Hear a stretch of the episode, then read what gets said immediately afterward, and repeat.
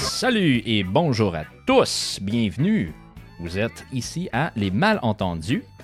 Euh, je suis ici avec mon collègue Bill Wietz, euh, qui est maintenant à Luxembourg. Bill, mon gars, comment ça va? Bienvenue du Grand-Duché, avec grand plaisir d'être de retour sur Les Malentendus. Bien sûr. Et nous avons euh, notre premier invité de l'Amérique du Nord, enfin. C'était tous des c'était tous des Français, des Belges avant. Puis là, j'ai dit, ça va prendre des francophones de l'Amérique du Nord. Donc, bonjour et bienvenue, Maciek. Et c'est Chepnik, euh, je pense que c'est ton nom de famille, n'est-ce pas? Oui, merci beaucoup. Euh, c'est un plaisir d'être, euh, d'être ici. Donc, tu es responsable de toutes les choses qui se passent de côté francophone à Bull Bitcoin. Tu peux nous parler de ça un peu? C'est quoi Bull Bitcoin? qu'est-ce que tu fais là? Est-ce que c'est très important le Bitcoin dans ta vie? Je pense que le Bitcoin, c'est ma vie, je dirais. Donc, euh, euh, c'est vraiment la, seule carrière que, j'ai fait jusqu'à présent. Ça, tournait autour du Bitcoin. Euh, le Bitcoin, c'est un peu la culmination de, tout ça. C'est un échange non-custodial ou encore, là, justement, on va pouvoir parler des termes Bitcoin francophones qui, qui sonnent un peu bizarres quand, quand, on les dit en français. Ouais, pas trop d'anglicisme. On essaye. On essaie, mais le, but principal, dans le fond, de notre échange, c'est qu'on est non-custodial, donc on ne garde jamais les coins euh, de, nos clients. Ils sont envoyés directement dans un portefeuille. On est vraiment axé euh, euh, plus sur la souveraineté, sur la responsabilisation. Donc, on est très influent sur ce point de vue. Donc, moi, mon rôle dans Bull Bitcoin, c'est tout ce qui est un peu réseaux sociaux. récemment, j'ai vraiment voulu pousser justement le côté francophone. Euh, plus aussi euh, plus distribution de contenu, euh, ce genre de trucs reliés au marketing en général. Ben ça c'est parfait, c'est bullbitcoin.com. Vous pouvez trouver ça, le site aussi en français.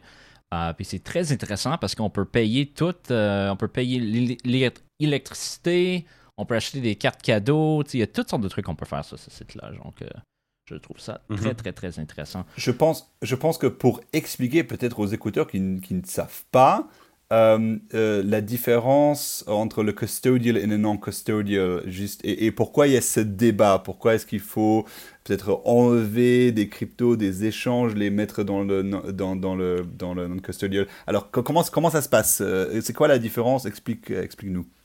Oui, absolument. je ne sais pas à quel point il faut parler du Bitcoin sur le podcast, mais c'est une très bonne question. dans le fond, le Bitcoin, pourquoi il a été inventé, c'est vraiment un peu pour éliminer le, le, concept de, partie tiers, mais aussi se responsabiliser, dans l'argent.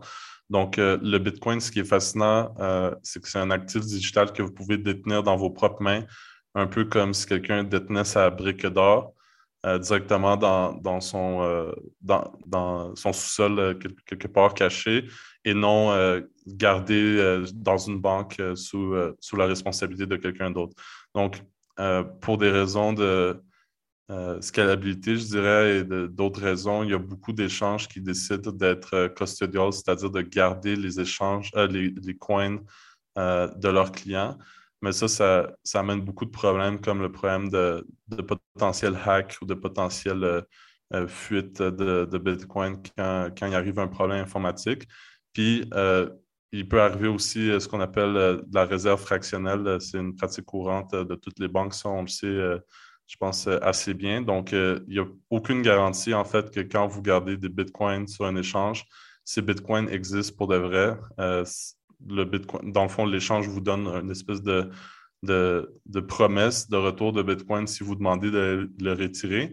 Mais juste à temps que vous ne les retirez pas, ben, vous n'avez pas la garantie qu'ils sont là pour de vrai.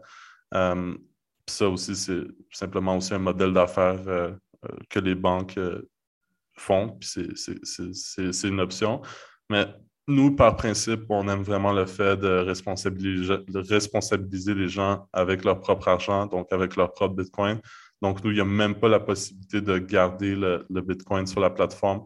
Il faut que le client, a priori, fournisse une adresse de réception euh, qui vient de son propre portefeuille. Euh, donc, euh, de cette manière-là, on s'assure qu'on l'envoie directement dans les mains des gens et on n'a plus, on plus à, à être responsable du Bitcoin, ça, ça peut être stressant aussi. donc, on, fournit aussi beaucoup d'aide à tout ce qui est relatif à la sécurité, à, le self-custody, la garde autonome, comme on a essayé de le traduire en français. Donc, c'est un peu ça pour ta question. En bon québécois, on peut être maître de nos affaires. Euh, donc, c'est seulement ça. Euh, vous pouvez écouter ma check à la sauce Bitcoin, un podcast qui est aussi sur le podcasting 2.0. Euh, j'ai introduit cette, ce principe à Bill il y a quelques semaines quand on parlait de se faire ce podcast-là. Je trouve que c'est vraiment un réseau très intéressant. je trouve que les applications sont très intéressantes aussi. Moi, j'aime plutôt Fountain pour envoyer des sats. Machek, as-tu vu que je vous ai envoyé des sats sur Fountain? Ben, merci beaucoup. C'est pas moi qui gère le, nœud, puis euh, je regarde ça à peu près à toutes les une, deux semaines. Fait que non, désolé, je n'ai pas vu, mais merci beaucoup, c'est très apprécié. Bien sûr, bien sûr. Donc, euh, vous pouvez écouter ça sur euh, Fountain, aussi sur Breeze. il y a aussi Podfriend. il y en a plusieurs où tu peux avoir ton portefeuille de Bitcoin, puis tu peux ajouter tes Satoshis et envoyer ça. Donc, parlons de ça un peu, parce que, tu on sait vraiment que le Bitcoin est dans le monde anglophone euh, quelque chose qui est très présent. Mais dans la francophonie, euh, est-ce que le Bitcoin est rendu assez populaire? Est-ce que c'est quelque chose que les gens, ça va prendre beaucoup plus de temps à expliquer? Est-ce que beaucoup de la technologie, beaucoup des entreprises maintenant sont au côté anglophone? Est-ce qu'on voit qu'il y a un accroissement un peu euh, dans le monde francophone pour le Bitcoin? Hmm, je pense qu'il y, a une croissance, euh, c'est sûr, mais, mais justement, il y a un manque à gagner d'un point de vue de, communauté, puis de, euh, puis de, connaissances, puis de, euh, puis de matériel ou de podcast en français. je pense que ça a changé quand même depuis les deux, trois dernières années, surtout dans la communauté française. Euh, en France. Donc, euh, avant, il n'y avait pas vraiment l'espèce de communauté Bitcoin. Il y avait peut-être la communauté blockchain euh, crypto, mais vraiment une communauté spécifiquement concentrée sur le Bitcoin, plus ou moins. au Québec, c'était particulier parce qu'il y avait vraiment comme un, une espèce de, de, terreau fertile pour le Bitcoin only, comme un focus sur, sur le Bitcoin. Euh, et euh, ça, c'est dû grâce à, Francis Pouliot, par exemple, qui est non, seulement connu, ben, il est plutôt connu dans la scène anglophone, euh, mais il est québécois. Donc, c'est lui qui a, vraiment, je trouve, parti l'espèce de berceau du maximalisme Bitcoin français. Euh, mais moi, ce que je trouve qui manque en toutes les communautés francophones, c'est un peu la liaison entre tout le monde. C'est sûr qu'on est sur des fuseaux horaires différents, donc euh, on, est séparés, euh, les Québécois, les Français, mais il y a aussi énormément d'Africains, par exemple, qui, qui parlent le français, puis que je trouve que ça va être aussi un terreau fertile pour le Bitcoin en général.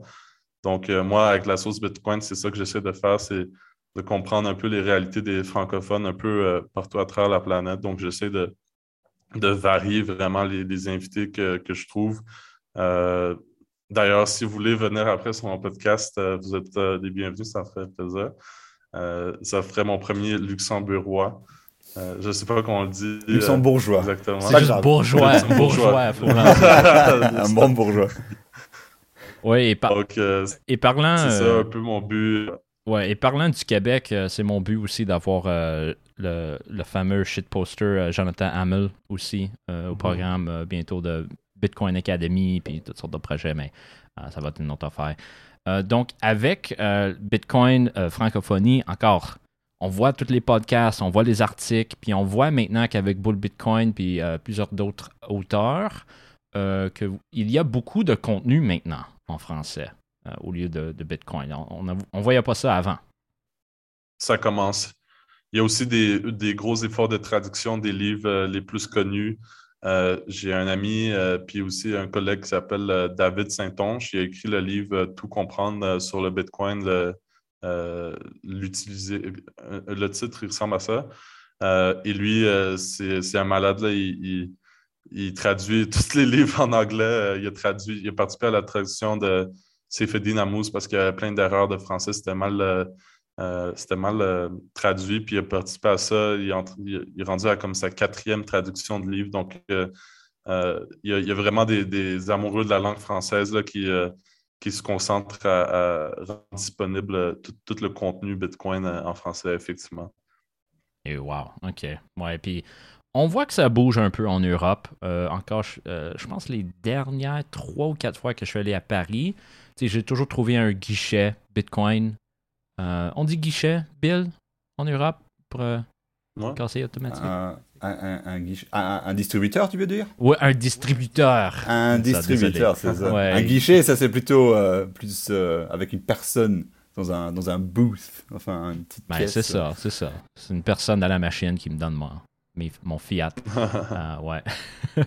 puis, ouais. Puis on voit un peu avec les jeunes, euh, on, on, connaît beaucoup de jeunes dans la, politique française euh, qui aiment ça un peu le Bitcoin, puis ils, sont, ils vont parler des crypto-monnaies. mais on, avec le, côté Bitcoin, on va dire les ultra Bitcoin maximalistes, moi je vois pas trop en France. Peut-être j'ai tort. Euh, ben, jusqu'à présent, c'était pas. Euh, ben, c'est ça l'affaire, c'est que oui, il y a une communauté de concentrée vraiment sur le Bitcoin only, mais comme tu as dit, c'est pas des ultras dans le sens qu'ils ne sont pas trop toxiques euh, comme les, les Bitcoiners américains, certains Bitcoiners américains.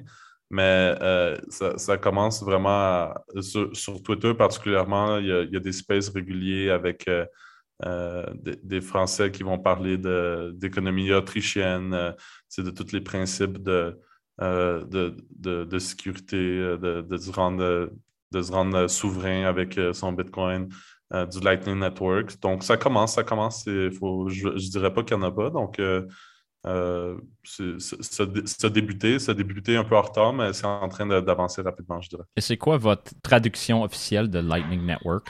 Juste pour savoir.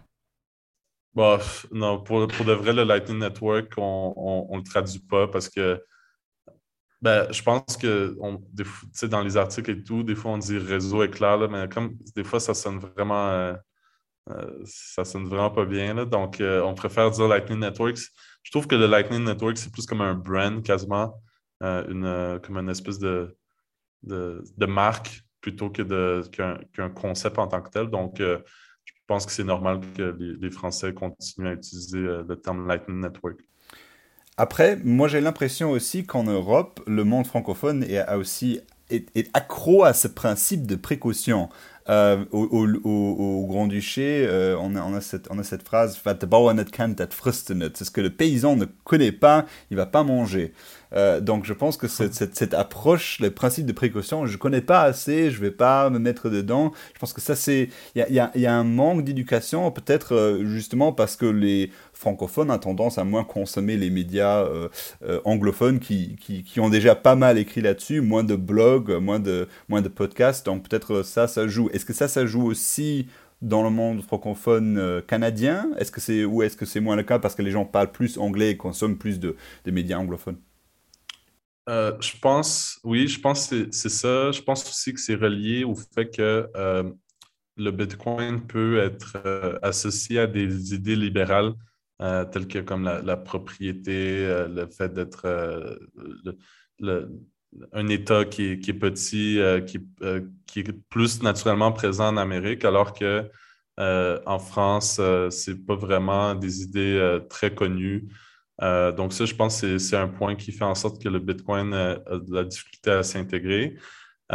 mais aussi, je pense que c'est la réticence générale des Français, leur tolérance au risque, que ce soit dans, les entreprises et tout. Et il n'y a pas la même culture de, d'entrepreneuriat, je dirais, en France qu'aux États-Unis, où on va chercher vraiment le risque poussé. Euh, on le voit aussi dans les compagnies, euh, euh, pas, qu'elles sont moins grandes ou qu'elles sont moins intéressantes, mais on dirait que les, compagnies européennes sont plus sobres par rapport à leur accomplissement, puis elles, flashent moins. Donc, je sais pas, je pense que c'est une combinaison de, plusieurs facteurs qui fait en sorte euh, qu'on se retrouve euh, peut-être avec euh, un ralentissement de l'adoption de Bitcoin en France. mais je pense que c'est une combinaison de, plusieurs trucs. Encore, on parle avec Matchek du podcast La Sauce Bitcoin et de bullbitcoin.com. Euh, il y a quelques semaines, on parlait des camionneurs au Canada. Ouais. Et on parlait de ça avec tout ce qui se passait avec le Hong Kong HODL campagne pour Mhm. euh, l'argent de Bitcoin. Je pense qu'ils ont, je crois, ils ont levé combien de Bitcoin dans le fond? C'était 22 Bitcoin? Euh, Euh, ouais, à Quelque peu chose près, comme ouais. ça. Puis, euh, Ouais. J'ai pas encore parlé de ça en anglais parce que je trouve très intéressant tout le processus avec tout ce qui se passait avec le. Bon, il y a eu toutes les, les trois. euh, il y avait BTC Sessions, il y avait Greg Foss, il y avait tous ces gens-là au début. Là, c'était rendu, le, rendu avec Nobody Caribou sur Twitter. Puis il y a eu toutes sortes de problèmes, de chicanes.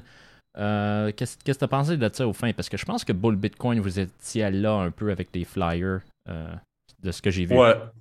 Euh, ben, c'est sûr que euh, je sais pas à quel point euh, je peux parler de ça, disons, mais moi, moi je trouve que ça a un peu brisé l'espèce de, de, conception qu'on a une communauté Bitcoin unie puis prête à faire face au fiat standard puis le combattre. Puis ça, a soulevé quelques, quelques points de faiblesse qu'on a euh, par rapport à ça, euh, parce qu'il suffisait un, un ordre de la Cour euh, pour, pour dans le fond, freeze, dans le fond, bloquer les, bitcoins. Par chance, il y a une, majorité des, fonds qui a été distribués avant qu'ils ne soient saisis.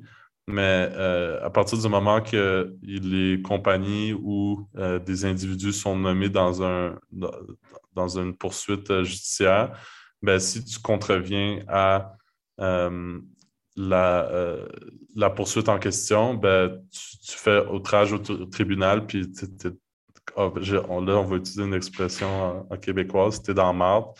Fait que, euh, c'est ça, c'est oui, il y a le Bitcoin qui est souverain, qui est insaisissable, mais les humains restent euh, euh, fragiles par rapport à la violence étatique, puis le, le fait de, de pouvoir se faire mettre en prison. Fait que ça, il ne faut pas l'oublier. Puis euh, c'était très. On, prenait ça un peu comme une aventure. Là. Let's go, on ramasse des fonds, on distribue, on, on range pill des gens. Euh, mais bon, ça peut plus ou moins bien tourner là, comme, euh, comme on- Mais il y a quand même eu des fonds qui ont été distribués, ça c'est quelque chose. Mais il y a, quelques conclusions, là, réflexions à, à faire plus pousser là, sur cette situation qui est arrivée, je pense. Et l'idée qu'il faut de la réglementation est aussi nourrie euh, parfois par les, cas d'arnaque. Comme journaliste au Luxembourg, j'ai écrit sur le cas de OneCoin. Est-ce que des, ex- des exemples comme ça nuisent au Bitcoin? Bon, euh, je pense que la mauvaise la mauvaise publicité, c'est quand même la bonne publicité pour le Bitcoin. Euh, je pense pas que euh, ceux qui sont pas enclins à, recevoir les messages du Bitcoin puis ils voient euh, des scandales de, ce type euh, vont, peut-être réagir positivement par rapport aux restrictions aux à des réglementations plus poussées. Donc, le Bitcoin se fait bash, donc se fait critiquer depuis tout le début. Je pense qu'au contraire, c'est un concept qui fait en sorte que ça qui l'a permis à, à grandir puis qui l'a permis à, s'améliorer au fur et à mesure. Donc, euh, des cas particuliers de, mauvaise ou presse, euh, je pense plus que c'est trop important rendu à ce point-ci. Euh, dans le cas des camionneurs, euh, je pense que c'est de la bonne presse. Au, contraire, il y a beaucoup de personnes qui, qui ont vu le pouvoir du Bitcoin, justement, le fait que c'est un argent incensurable, euh, non seulement d'un point de vue euh, communauté, parce que l'argent des GoFundMe et, compagnie, ça s'est fait euh, geler euh, très, très facilement. Euh, et même les comptes bancaires personnels des organisateurs sont faits geler. Donc, euh, je pense qu'il y a beaucoup de personnes qui ont, qui ont réalisé le pouvoir du Bitcoin. Euh, puis là, l'autre partie qui croyait que les camionneurs, c'était des terroristes, puis que le Bitcoin financier, ben, tu peux pas trop faire... euh, le- tu peux pas trop euh, influencer leur opinion. Là. C'est, c'est déjà des, des, des marionnettes, là, ou je sais pas. Là. Fait que tant pis. Mais quand même, c'était intéressant. D'une semaine à l'autre, on pouvait envoyer notre Bitcoin au camionneur, puis la semaine après, en Ukraine, euh, pour une guerre. Alors, c'était, Ouais, tout, ouais. tout était possible avec Bitcoin. Alors, on va faire Ouais. une question facile, euh, très facile, parce que euh, tu parlais de l'école autrichienne, euh, qui, Mm-hmm. j'espère, est très connue maintenant avec le Bitcoin un peu plus. Je vais parler de ton début dans le Bitcoin. Est-ce que ça fut avec l'économie? Est-ce que c'est des questions de technologie? Comment ça que tu es, tombé dans ce trou? C'était purement par, par désir de gain facile. donc, dès, dès que j'étais assez jeune, du temps, euh, moi puis euh, mes deux amis particulièrement plus proches, euh, on a voulu faire trouver des, façons de faire de l'argent rapidement, des entrepreneurs, pas juste faire de l'argent rapidement, mais trouver des projets, tout ça. Donc, on est on est à Montréal, il y avait un projet particulier. En, tout premier lieu, le premier investissement, là, je le raconte parfois, c'est qu'on a investi dans de la monnaie chinoise, là, dans du yuan parce que j'avais lu genre un article dans, dans, le, dans le journal, puis, je, là, ça disait que le yuan allait monter. Fait que, on en a acheté. Mais là, juste à cause de cette décision-là, on a commencé à s'intéresser à d'autres choses, puis euh, rapidement, l'idée du Bitcoin est venue. C'était environ en 2015-2016. Puis euh, là, on a, on, a eu une phase shitcoin, là, on a vraiment investi dans, plein d'altcoins. Mais au fur et à mesure qu'on en apprenait plus, qu'on euh, s'intégrer dans la communauté, ben, on, a comme raffiné notre euh, façon de penser par rapport à tout ça. Donc, euh, c'est ça un peu nos, débuts. Et wow. Pour moi, c'est surtout avec l'école autrichienne. Je, m'en souviens, c'était 2012-2013. beaucoup de gens, en Europe, on est peu de, gens qui, on peut, on peut dire, libertariens. Alors, on se mm-hmm. trouvait, on se réunait, il y avait des conférences, on parlait de ça, puis il y avait beaucoup de gens qui étaient intéressés par Bitcoin. Euh, dans le temps. Malheureusement, euh, j'en ai vendu pour euh, financer mon, mariage, mais quand même, quand même, c'était intéressant au début. Surtout avec ça. Bill, c'était-il la même, histoire pour toi avec l'école autrichienne un peu, l'économie? Oui, malheureusement, j'ai, comment dire, j'ai rejoint la révolution un peu trop tard, mais, mais évidemment, le, le, le, le, concept de dénationaliser la monnaie bah, ça c'est comme, comme ça j'ai commencé à lire Friedrich Hayek euh, qui, qui, qui, inspirait et qui, qui serait en faveur s'il serait, euh, serait vivant aujourd'hui. Et je pense que ça c'est déposséder l'État de, du monopole de la monnaie. Ça c'est le concept. Et ça à long terme peut, peut aggraver les choses pour les États. Parce que ça, ça veut dire perdre le, le, le, contrôle sur la monnaie. Ça peut vraiment euh, poser beaucoup de problèmes pour pour euh, les États bah, à la fois autoritaires mais aussi démocratiques. Donc euh, pour moi c'est excellent. Et c'est pour, pour ça que dès le début je l'ai suivi même si j'ai pas euh, directement, malheureusement pas directement mis mon, mon argent derrière. Et je vous promets, toutes les Satoshi que, que nous avons ici, ou malentendu, je partage avec Bill. Donc, ah, pas toutes les, les milliards de Satoshi. ah, ça va, ça va. Non, euh, avec toute la technologie aujourd'hui, c'est possible. Euh, donc, on veut passer au côté un peu culturel. Euh, c'est évident avec nos accents que, que peut-être moi et Machik, nous avons des accents un peu similaires. Bill, il y avait une, tu avais une question à propos de nos accents un peu.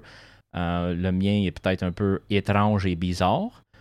et influencé, influencé par, par ton passage par les États-Unis. Je me demande, est-ce que c'est c'est très américain. C'est ce que je, me disais, j'ai peut-être une mauvaise impression du Québécois à travers Yale, euh, mais, mais, mais, je me dis quand même qu'à travers les régions, il doit y avoir pas mal de différences, euh, au point peut-être de ne pas se comprendre du tout, je ne sais pas.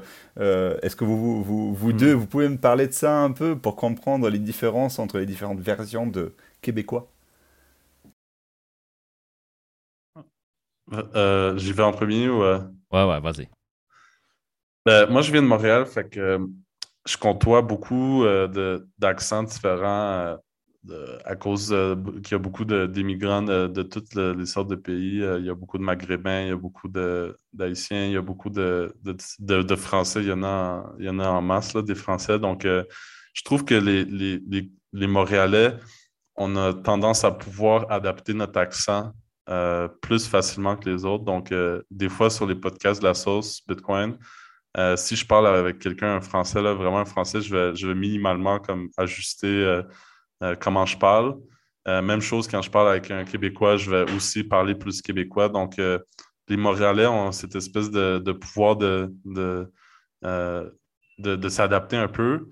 Mais c'est sûr que je suis capable de, me comprendre avec n'importe qui au Québec, là, même celui, ceux qui viennent de la Côte-Nord. Ben, je suis jamais allé trop, trop loin.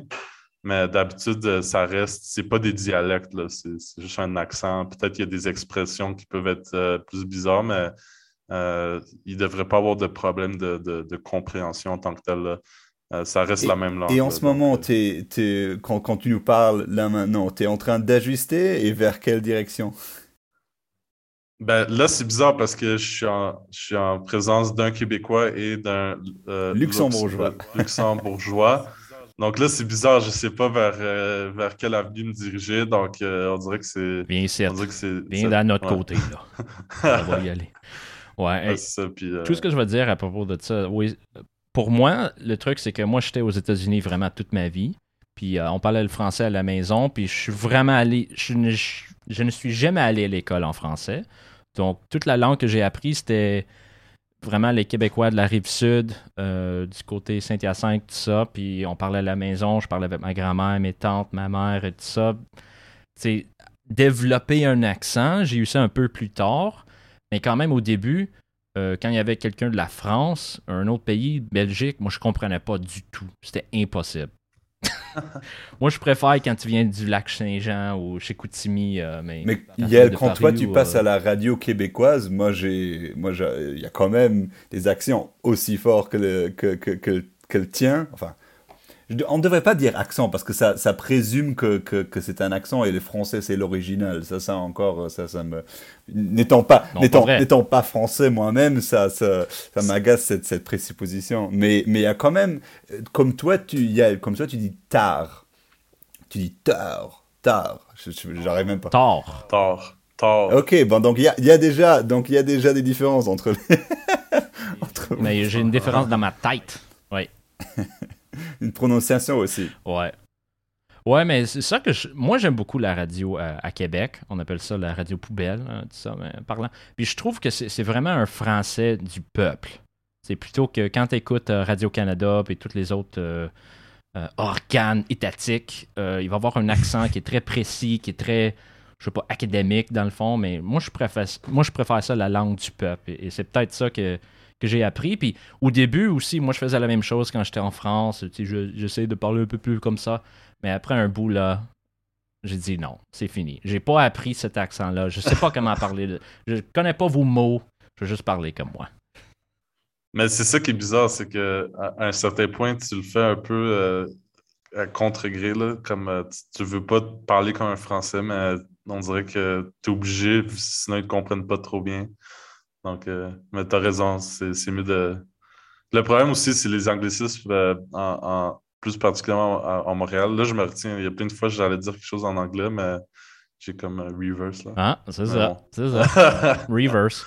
Euh, oui, puis une autre section de notre podcast, on va parler des mots du jour. Donc, d'habitude, Bill, il va avoir une idée, ou un de nos invités. Est-ce que Bill, la dernière fois, j'ai dit Boss de Bécosse. Une bosse de Bécosse.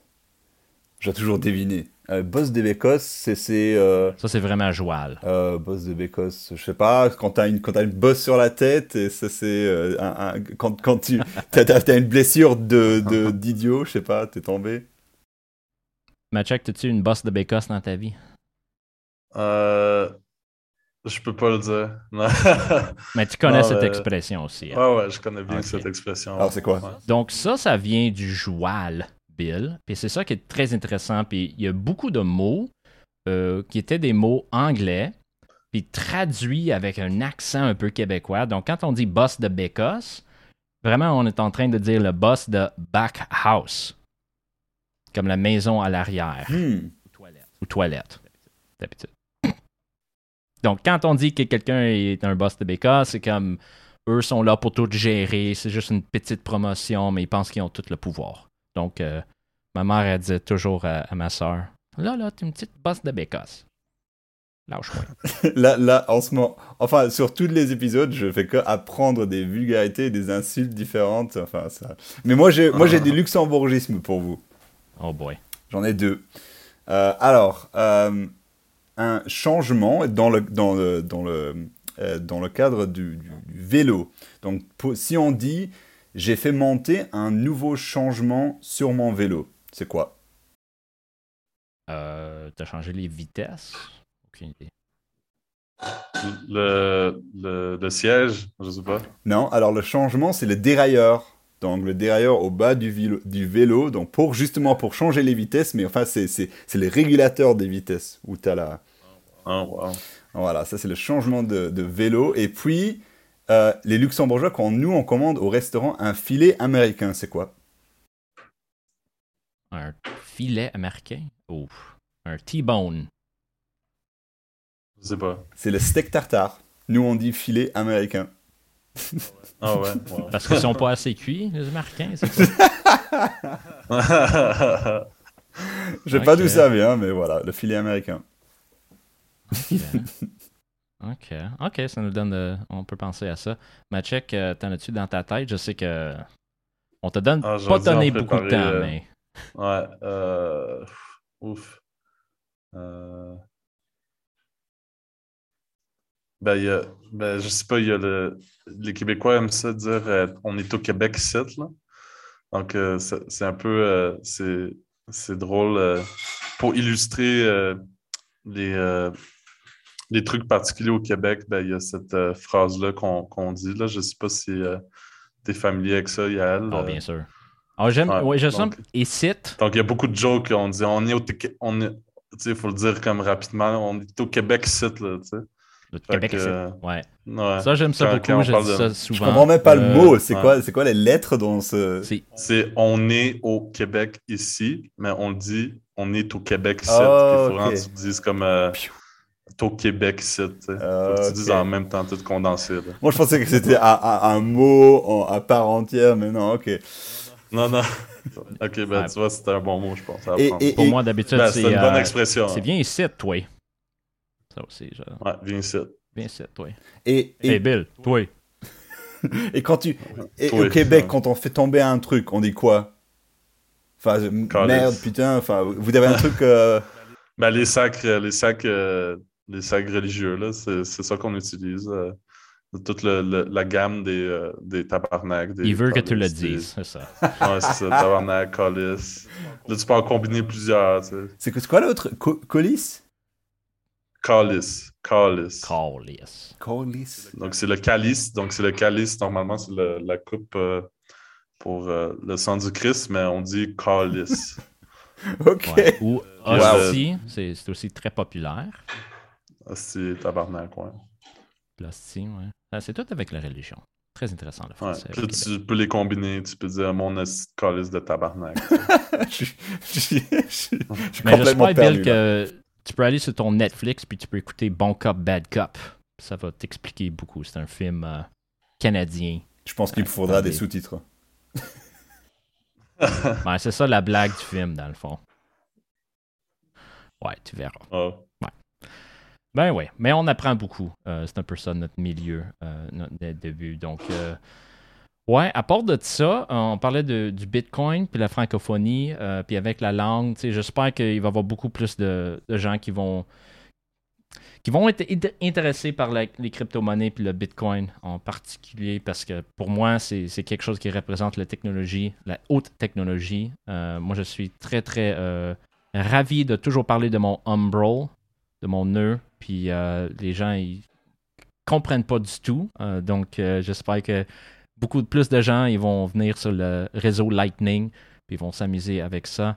Ben ouais, ça peut pas. On vient d'écrire un article euh, sur comment installer Umbrel en français. Donc, euh, si tu veux Ah, euh, avoir un, un matériel extra, tu peux le partager si tu veux. Ben, parfait. Ben, j'essaie maintenant de faire un, un Ronin Dojo aussi avec le Wallet Samurai. Ça, c'est un. On- si on veut parler de quelque chose qui est un peu plus euh, en sécurité, puis euh, un peu plus privé, euh, c'est un autre début. Mais ça, c'est un autre monde. Je sais pas si tu as suivi toutes les, tout ce qui se passe avec les. Moi, je dis les guerres de CoinJoin. Ouais, je suis, je suis pas mal impliqué. Oh, t'es impliqué? Ben, oh, Pas, pas personnellement, mais je, je le suis par, par défaut. Donc oui, je, suis- je suis un peu au courant des, des, des guerres, comme- de la guerre, comme tu dis. Ouais, la guerre continue euh, entre Wasabi, euh, Samurai, euh, le Coin Join, Join Market. Hey, toutes les choses, Bill. C'est très Là- intéressant. là, je J'espère suis- un jour, là, je peux je suis- tout te montrer. Là, je suis aussi perdu qu'avec les expressions québé- québécoises, donc euh, il faudra Mais m'excuser. peut-être. peut-être, ça s'en vient. Et bon, euh, ce fut les malentendus. Euh, Matchek, on voulait te dire encore merci. Euh, merci d'être là. Merci d'avoir partagé des idées, euh, des expressions avec nous. Puis euh, on te souhaite euh, bonne chance avec tout ce que tu fais. Merci beaucoup, c'était un plaisir. Euh, N'importe quand, vous voulez inviter un autre Québécois, j'en connais plein, fait que je peux vous conseiller. Et boy, le Rolodex, il va exploser, Bill. Ça va juste des Québécois sur notre programme. J'adore. OK. À la prochaine fois. Merci.